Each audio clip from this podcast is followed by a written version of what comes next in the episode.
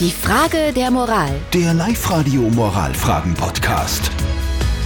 Die Julia aus Perk hat uns ihre Frage der Moral geschrieben. Sie schreibt, eine Freundin kauft für ihren Hund extrem teures Hundefutter.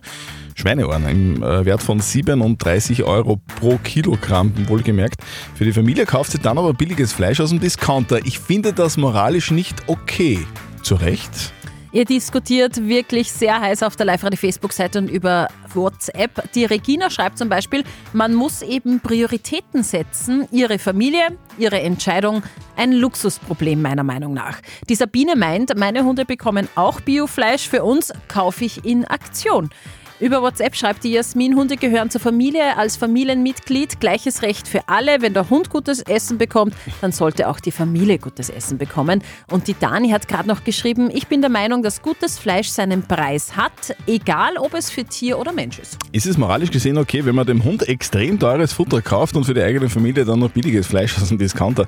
Live-Coach Konstanze Hill. Naja, ihr Leben, ihre Regeln. Allerdings macht mich das auch immer sehr traurig, wenn ich merke, dass Menschen Tiere über die eigene Familie stellen. Ja, sie sind Familienmitglieder und sie sollen das Beste haben, aber das sollen wir auf jeden Fall auch. Also jeder soll das so machen, wie er machen will, höre ich daraus.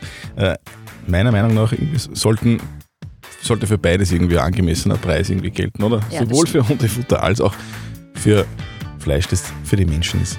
Eure Frage der Moral sehr gerne. Am kommenden Mittwoch schreibt sie uns per WhatsApp Voice an den 0664 40 40 40 und die 9. Die Frage der Moral. Der Live-Radio Moralfragen-Podcast.